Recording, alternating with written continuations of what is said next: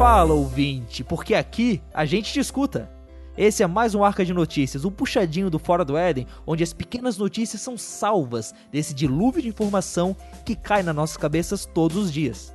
Não sei se você ouviu o primeiro que a gente lançou no Fora do Éden, no feed e no site, há umas duas semanas atrás, mas o Arca de Notícias tem essa pegada, né? Você tem o Fora do Éden, o nosso programa, que é grandão e a gente faz aqueles textões em áudio discutindo das coisas. E olha, já vou dizendo, o da semana que vem vai ser grande, cara, porque a gente voltou a falar de política e quando a gente pega no assunto desses, a gente né, tem dificuldades para parar antes de que fica muito grande. Mas aqui o Arca de Notícias não, ele é esse programa pequeno, curto, menos de meia hora, eu espero e torço onde você vai poder ter essas notícias curtas e poder ouvir sobre alguns comentários que foram feitos no site, no programa 10, no caso, e lá no Arca de Notícias, no primeiro episódio, o 9 e meio, certo? Então, aqui comigo para apresentar esse programa e mantendo a regra de sempre ter duas pessoas, porque é melhor terem dois do que um, mas não necessariamente nesse contexto, temos aqui Cacau Marques, aquele, uh, aquele cara que você já conhece. Se você já ouviu qualquer podcast cristão na Podosfera, você já ouviu a voz do Cacau Marques. Cacau, muito obrigado por estar aí com a gente, cara. Valeu. Vamos aí, vamos comentar essas notícias aí. Certo. E antes, cara, só uma pergunta assim, até pra, né, causar essa aproximação sua pro nosso ouvinte, não que seja muito necessária, mas, cara, como é que você arranja tempo para gravar tantos podcasts, cara?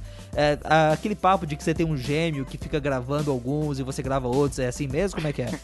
pra falar a verdade, essa história é mais antiga, né? Porque recentemente eu tenho diminuído a minha participação. Mas a fama ficou, cara. A fama ficou, ficou. né? E aí você não tem como mudar ela depois que a lenda caminhou entre nós. Então é isso, pessoal. O Barca de Notícias ele é um programa feito com a participação dos ouvintes nos comentários e mandando notícias, como hoje vocês vão ver nas notícias que o Wellington e a Silvia fizeram. Tem dois jeitos de mandar notícias pra gente. O primeiro é você entrar lá no grupo do Telegram e aí bate o papo, me chama ali, é, manda um áudio que você pode gravar pelo Telegram mesmo. É, e o link para você entrar no grupo do Telegram tá aqui na postagem. Ah, mas Telegram é aquele programa, é chato, eu já uso o WhatsApp. Cara, assim, eu só uso o Telegram pro, pro, pro podcast, pro pessoal ali do grupo do Bibotalk, pro pessoal do grupo do Fora do Éden. E olha, vale a pena.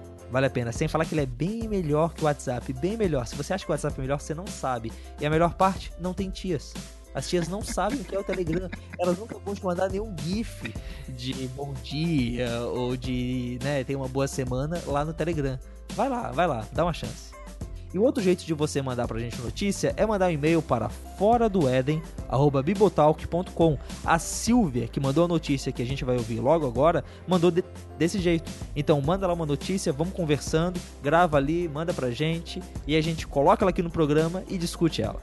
Vamos então à primeira notícia desse programa. Número de pessoas sem religião é maior do que de cristãos na Inglaterra e país de Gales.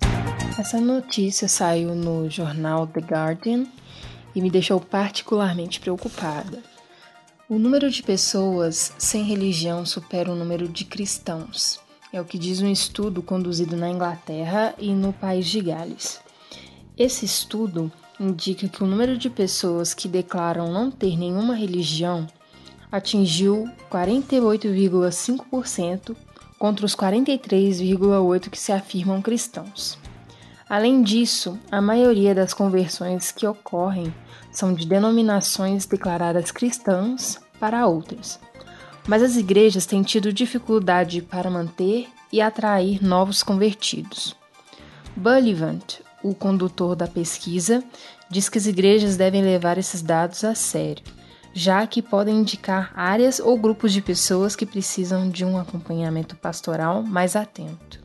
Então, não é a primeira notícia que a gente vê relacionando a Europa com, essa, com esse baixo número de cristãos, né, Cacau? A gente até colocou uma notícia há umas semanas atrás, lá no grupo do Fora do Éden, ela quase entrou aqui na pauta, sobre uma igreja na Noruega, aliás, a igreja norueguesa, a igreja da Noruega, que perdeu 15 mil pessoas em quatro dias porque abriu um site e lá no meio do site tinha uma opção para você deixar de ser membro da igreja.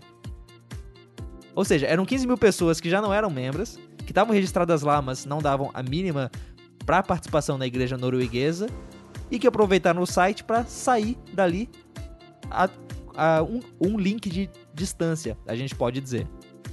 E ali na Inglaterra e País de Gales tem essa situação também. A pesquisa, a que a Silvia se, se referiu, fala que 48,5% das pessoas referiu-se como se não tendo nenhuma religião e 43,8% se definindo como cristãos. Veja, ouvinte, uma coisa importante aqui: não é 43,8% que é cristã, que participa, que vai na, nas reuniões, não. É 43,8% que se define como cristão. O cara pode ser cristão mais culturalmente até, como a gente falou em alguns programas, mas mesmo assim colocar ali o, o, o cristão. O que a gente tem são quase 50%. 48,5% das pessoas sem marcar religião nenhuma.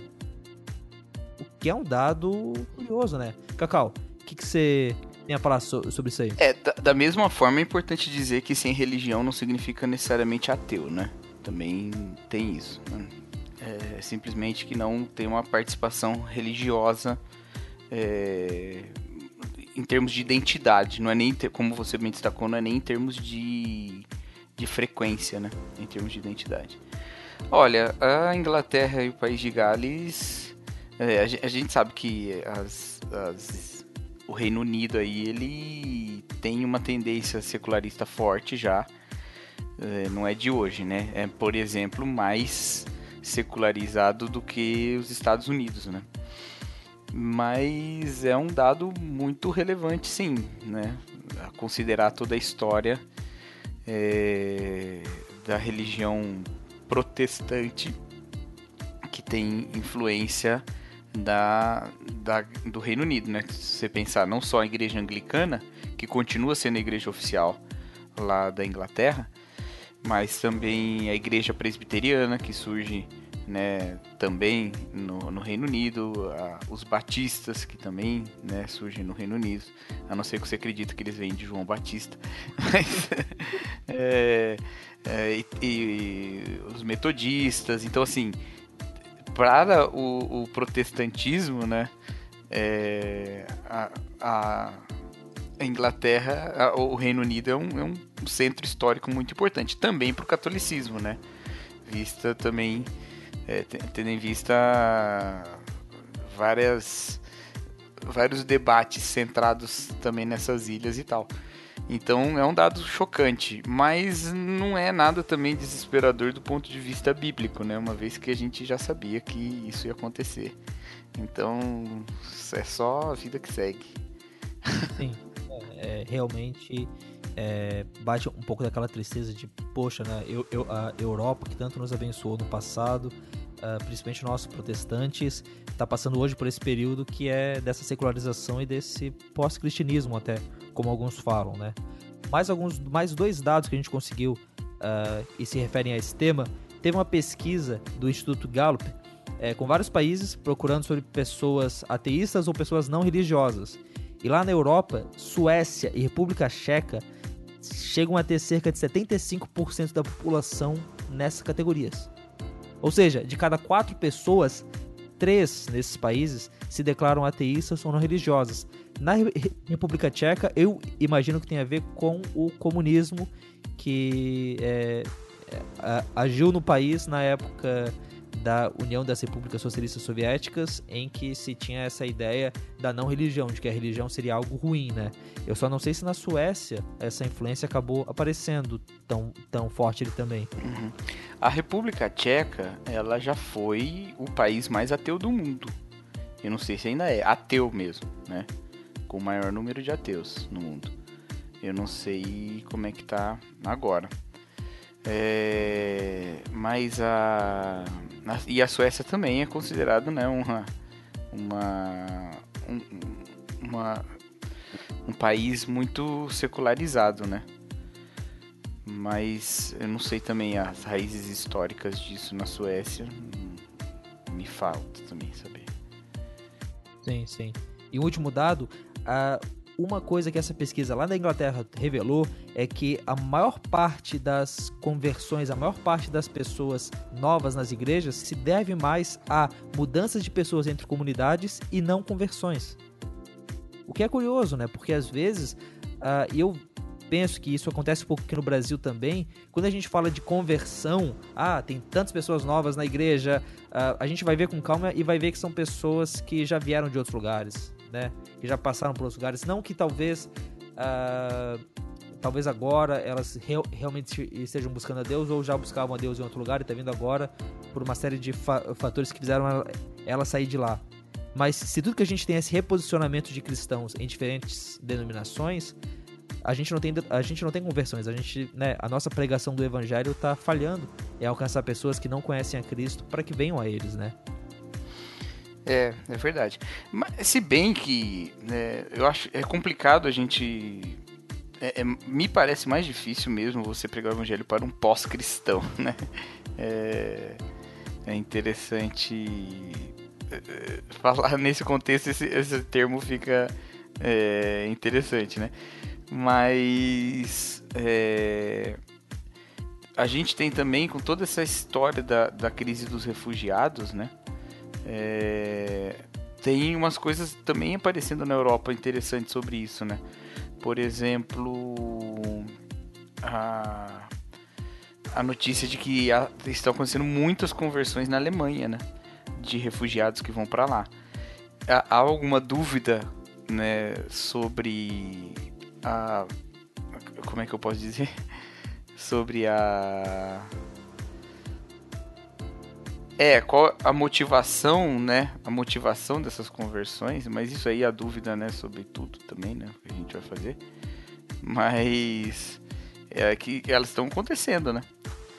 Então, e aí já não são mais pós-cristãos, né? Já é gente que, que, chega, né? De fora. Então, e é isso mesmo. Não tem muito o que comentar. Agora, no Reino Unido, é, é, é, os países, eles têm, só voltando um pouquinho, os países eles têm histórias religiosas muito específicas, né? Então, por exemplo, a Inglaterra tem a Igreja da Inglaterra, né? Lá e tal, tem outras é, religiões que são muito fortes lá. Na Escócia, a, a Igreja Nacional é a Igreja Presbiteriana, né? Presbiteriana Escocesa. E na Irlanda você tem toda um, uma, uma questão a respeito do protestantismo e do catolicismo lá. Inclusive, a Irlanda, seja os norte-irlandeses ou a, República da Irlanda, que já não é Reino, Reino Unido mais, são considerados os, os bastiões religiosos né, da, da, do, do Reino Unido, né? É, é, lá que. Como se fosse assim uma região mais conservadora em comparação com as outras, né? Então, se, se você botar na, na, numa perspectiva mais geral ali, você vai ver essas especificidades, né? E vai puxar a, a estatística para cima, né? Então, para você não desesperar, você ouvinte, é, eu, recentemente eu li um livro que eu recomendo para todo mundo, que é O Eclipse da Graça, do Philip Yancey. É, onde foi parar a boa nova do cristianismo. É muito interessante. E é um livro fruto desse período pós-cristão, vamos dizer assim, né? E tem um momento ali em que ele diz, ele fala sobre um ciclo que ele enxerga acontecendo no mundo, né? Ele enxerga na história, enxerga na presença, no presente também. E ele fala assim: olha só, um ciclo semelhante vem recorrendo ao longo de toda a história da igreja. Os cristãos apresentam uma atraente contracultura até se tornarem cultura dominante. Então eles se afastam de sua missão, juntam-se à estrutura de poder e nesse processo provocam a oposição da sociedade. Rejeitados, recolhem-se numa subcultura minoritária e o ciclo recomeça tudo de novo. É muito interessante isso que ele vai citar a Inglaterra como um lugar onde os cristãos estão virando uma, uma subcultura, mas que coisas novas e, e empolgantes têm acontecido. Na Inglaterra não, na Grã-Bretanha.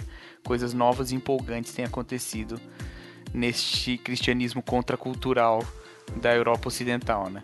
Então, isso é uma coisa muito interessante. Se você gosta dessas questões ou está preocupado com elas, leia esse livro que você vai gostar muito. E agora vamos para a segunda notícia deste programa. Pastor paquistanês ameaçado lá no Paquistão vem se refugiar aqui, no Brasil. A notícia da chegada do Brasil do pastor perseguido vindo do Paquistão expõe a situação de perseguição religiosa no país asiático. Localizado entre a Índia e o Afeganistão, o Paquistão possui uma maioria muçulmana e um sistema judicial laico, quer dizer, sem influência religiosa, que vem da herança da colonização britânica. Uma lei anti-blasfêmia foi introduzida nos anos 80 e por isso ela foi feita para agradar a maioria muçulmana e chega a punir com pena de morte quem desrespeita as religiões no país. Desde que foi implantada, essa lei vem sendo usada como uma forma de perseguição contra as minorias religiosas no país, como o cristianismo. O Paquistão enfrenta uma, cada vez mais uma radicalização do islamismo no país. Uma enorme quantidade de madraças, que são escolas missionárias islâmicas, que ensinam o arabismo. Todas são bancadas pela Arábia Saudita. Dessa forma, o Islã mais fundamentalista cada vez aumenta mais no país. E com isso, crimes com motivação política chegando até assassinatos. Essa notícia que o Wellington falou, ela é uma matéria da BBC e o link vai estar tá aqui no post. E ela fala da história do pastor Massi, ou pelo menos foi assim que ele se identificou para evitar represália. A história dele é a seguinte: ele era um pastor lá no Paquistão. E aí um dia um homem chegou no escritório dele e convidou Massir para se tornar muçulmano. O pastor negou o convite mas esse ato dele foi suficiente para que ele fosse para que o ato dele fosse considerado uma blasfêmia. A casa dele foi atacada, a família dele foi ameaçada e em 2013 ele fugiu para o Brasil. Ele não falava português nem nada, mas veio aqui para por, por, porque era um país fácil dele é, é, conseguir o visto, já que estava acontecendo a Jornada Mundial da Juventude aqui no Brasil nesse ano. É, ele chegou no Brasil, ele está sendo é, apoiado pela igreja presbiteriana aqui, ele está trabalhando numa igreja na Penha, lá na zona leste de São Paulo, e o, o plano dele é conseguir levantar um dinheiro, 35 mil reais, para poder ir para o Paquistão, visitar a mãe dele que está doente e trazer a família dele para cá, para o Brasil. Talvez você se lembre, ouvinte, o nosso primeiro Fora do Éden, a gente falou daquele caso do atentado que teve lá no Paquistão o atentado contra, né, durante a Páscoa. Uh, teve muitas pessoas que morreram, uh, muitos deles muçulmanos até, mais numa celebração cristã e, se não me engano, ele na época foi atribuído ao Estado Islâmico. E lá no Paquistão a situação dos, dos cristãos é bem complicada. Eles são cerca de 2% da população e o país está na sexta posição na lista de países com mais perseguição que o Portas Abertas faz. Além desse caso do ataque terrorista no começo do ano, um outro caso bem emblemático é o de Asa Bibi, uma mulher que está presa desde 2009 por crime de blasfêmia também. Ela está presa e ela não consegue sair dali. Ela está sendo, é, ela tá, o pessoal está tentando é, acusar ela o suficiente para que ela seja punida com crime de morte, para que seja morta. Em outubro, no mês que vem, o último recurso que pode evitar com que isso aconteça vai ser apresentado. E né, a gente ora para que o Senhor uh, esteja com os irmãos lá do Paquistão, esteja com a família da Zebibi e possa estar tá, né, é, cuidando dela nesse tempo. É, Cacau, é, algum co comentário sobre isso? É, a gente precisa sempre lembrar de orar pela igreja perseguida, né? Que, que Deus os fortaleça. Me toca muito quando missionários vão para regiões em que perseguição está, onde a perseguição é mais é, intensa e como eles pedem oração, não para que não tenham perseguição ou para que sejam protegidos apenas, mas para que não neguem Jesus Cristo, né? Então essa é uma oração que a gente deve fazer também, né? Oração para que o Senhor é, os confirme cada vez mais no seu coração, que eles fiquem firmes cada vez mais na palavra e no testemunho, a despeito de qualquer é, represália que venham sofrer e que o Espírito poderosamente os use, né? O apóstolo Paulo pede para que a gente orasse, pediu para que a igreja orasse para que ele tivesse é, portas abertas para pregar o evangelho, para que ele tivesse é, frutos para apresentar, né? E essa oração continua sendo a oração que a gente faz hoje pelos missionários, pelos pastores de igrejas perseguidas, pelos cristãos em lugares que tem perseguição, né? E não tem muito o que falar, né? Tem, sim, mais a nossa o nosso sentimento de compaixão e os nossos esforços em oração e em solidariedade com os nossos irmãos. Sim, sim, é. É uma coisa, ouvinte, que de um tempo pra cá tem começado a pensar que é importante também, mas acho que o, import, é, o legal dessas notícias que a gente escuta, que a gente vem trazer para vocês, não é simplesmente é, preencher aquele tempo que você tem livre é, andando de carro ou enquanto trabalha, mas é na, na, medida do possível gerar em nós uma noção de como as coisas estão acontecendo para a gente poder estar tá, também estar tá orando e estar tá, é, colocando diante de Deus essas situações. E acho que esse é um exemplo muito bom, né? É, em relação tanto ao pastor em si para que ele consiga né, voltar, poxa, e imagina como é estar tá longe da família. Ele veio sozinho aqui pro Brasil, ficou esposa e filhos lá no Paquistão. Imagina como é estar tá todo esse tempo longe deles. E né, e por outro lado, o próprio caso da Azabib, o caso de outros cristãos que sofrem lá no Paquistão, né, para que sejam realmente confortados, né? Então, é, pe pedimos que você ore por isso também e que você possa estar tá se preocupando com isso também, né? Ter a, a compaixão que é essa ideia de você poder sofrer junto com as outras pessoas, assim como nosso Senhor sofreu junto com a gente.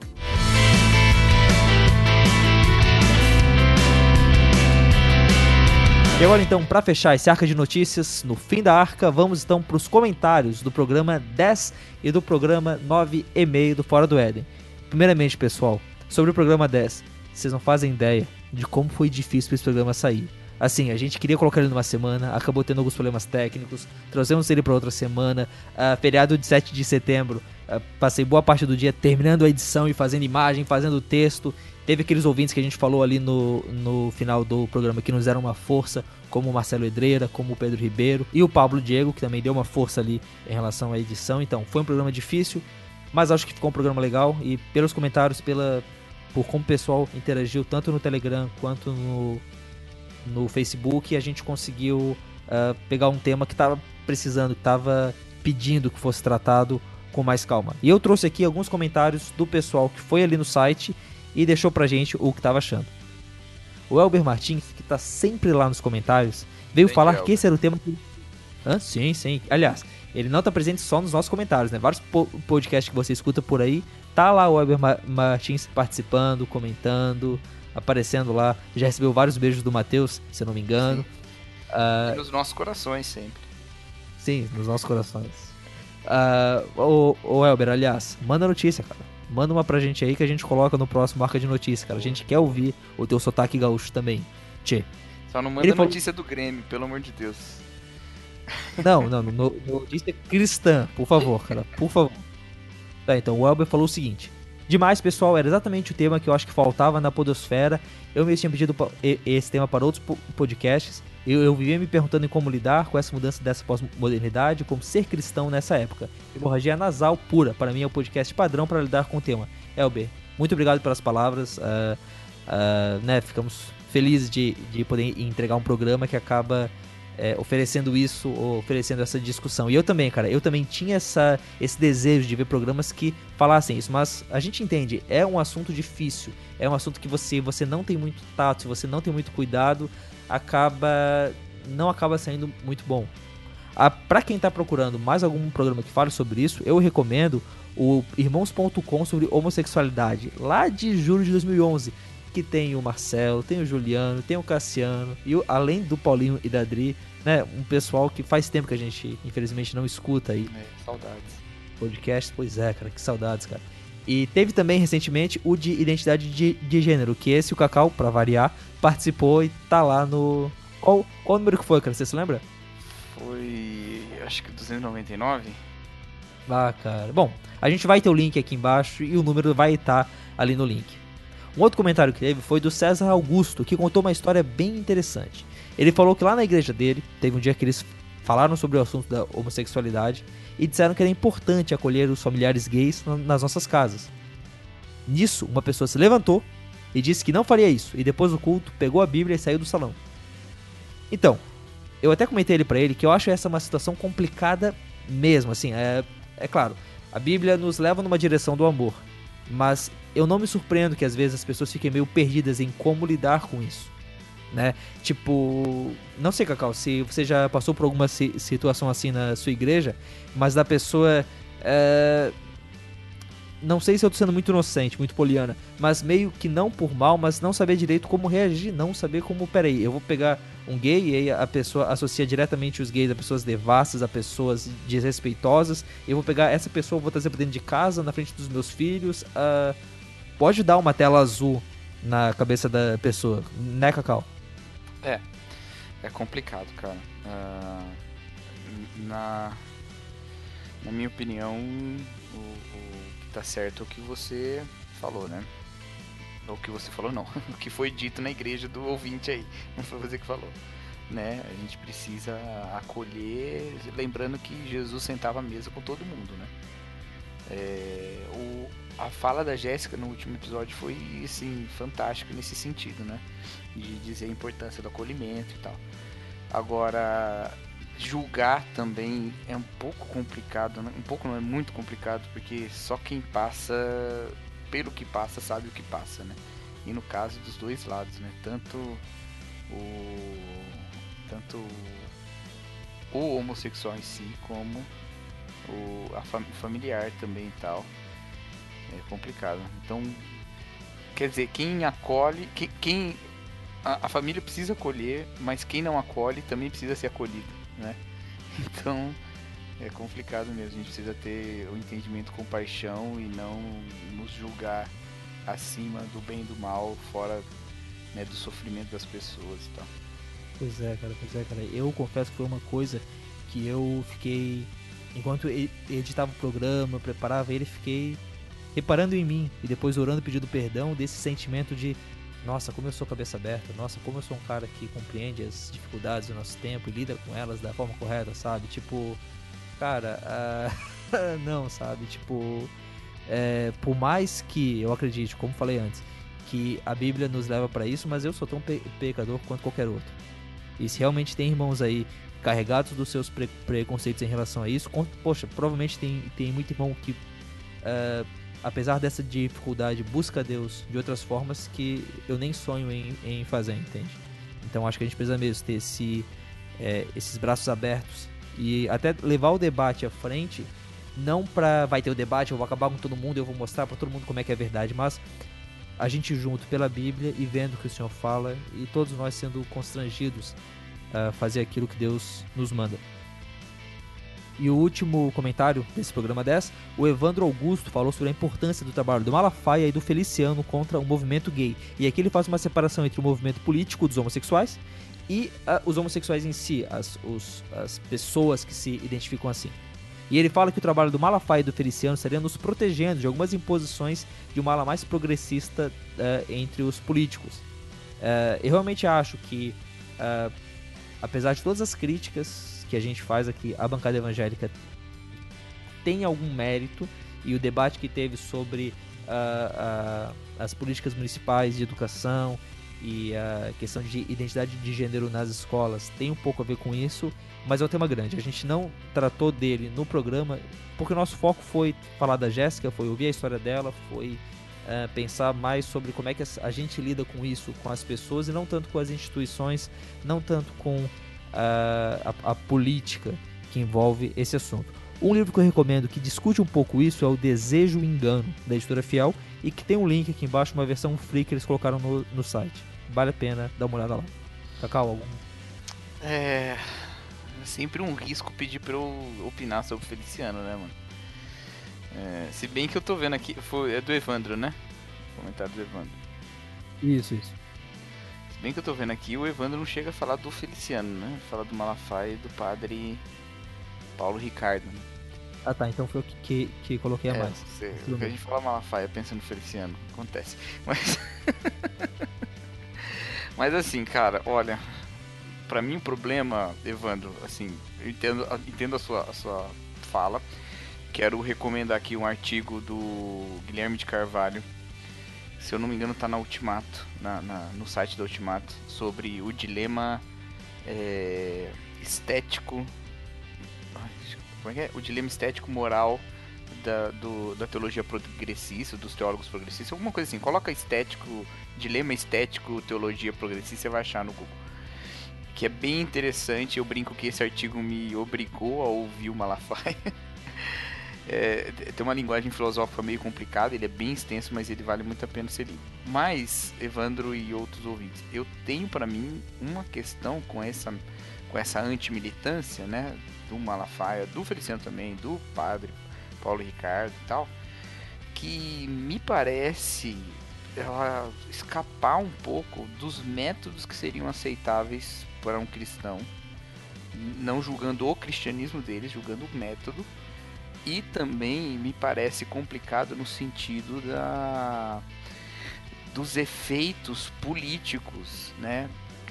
Por que é que ao falar de Silas Malafaia o Rogério lembrou do Marco Feliciano? Porque tem um capital político caindo na conta do Feliciano aí, entende?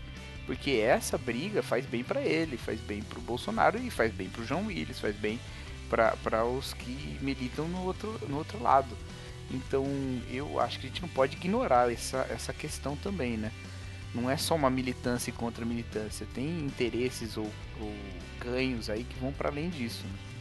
Então eu não vejo com tão bons olhos assim essa ação. Primeiro porque eu não acho que os métodos contribuem né? Eu acho que ouvindo o programa a gente vê o quanto, né? Porque assim, uma coisa o Malafaia dizer uma coisa, uma coisa o Feliciano falar alguma coisa, outra é como isso é ouvido por quem, por quem ouve, sabe? E que práticas isso acaba refletindo. Então, às vezes, falta nesses uma palavra de ponderação. Falta muito. E essa palavra de ponderação não vem porque trazê-la é abrir mão de parte desse capital político e dessa, dessa, desse holofote que eles recebem por serem tão enfáticos, entende? Então, eles precisariam às vezes se posicionar de maneira mais enfática, e se já fizeram e eu ignorei, desculpa, erro meu, mas precisariam ser mais enfáticos na questão da não violência, na questão do respeito, mas a postura que eles muitas vezes adotam é, acabam transmitindo um valor para truculência.